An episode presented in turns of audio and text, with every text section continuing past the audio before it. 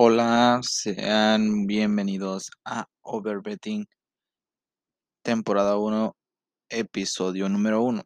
Y hoy vamos a hablar, vamos a comenzar con Saúl El Canelo Álvarez. Bien, este boxeador es mexicano y no lo quieren por muchas razones. Ninguna se encuentra detrás de un ring y todas son superficiales, ya sea una más que otra, pero el Canelo sabe bien de qué hablo.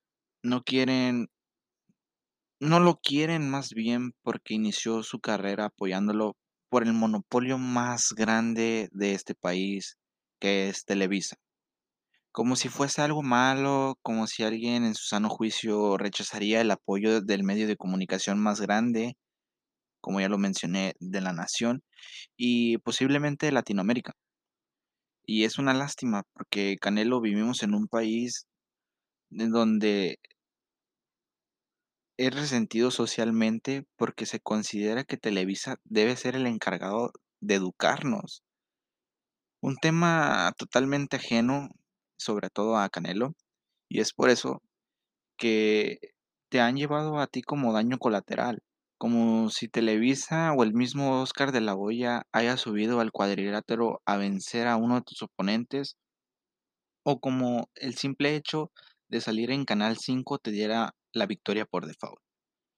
Es que aquí la gente siempre va a restar el mérito, y esto lo digo con mayúsculas.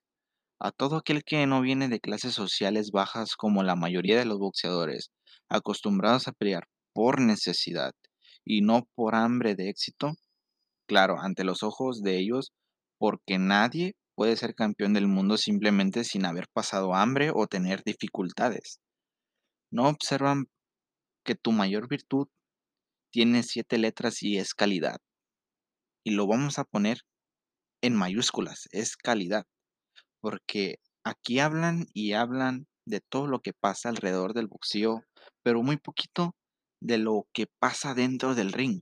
Lo resumen a, conceptos abstractos e intangibles como huevos, coraje y estilo mexicano.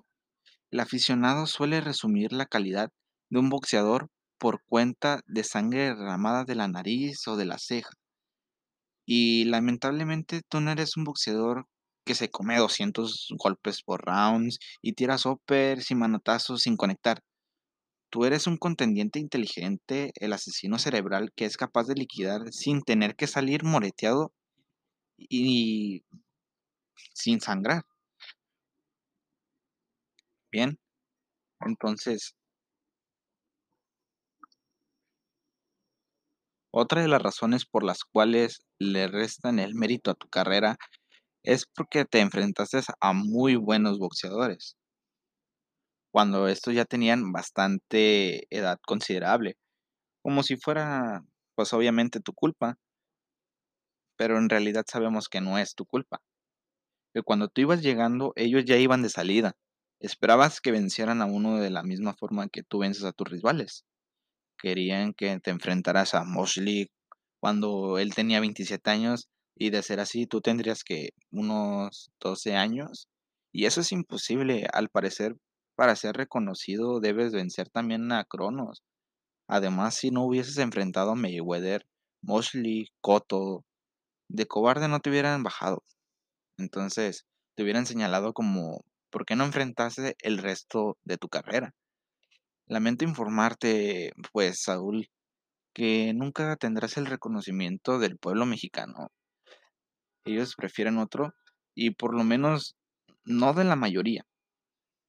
Esos con explicaciones de seguro estuvo comprada esa pelea y ya la agarró bien viejos.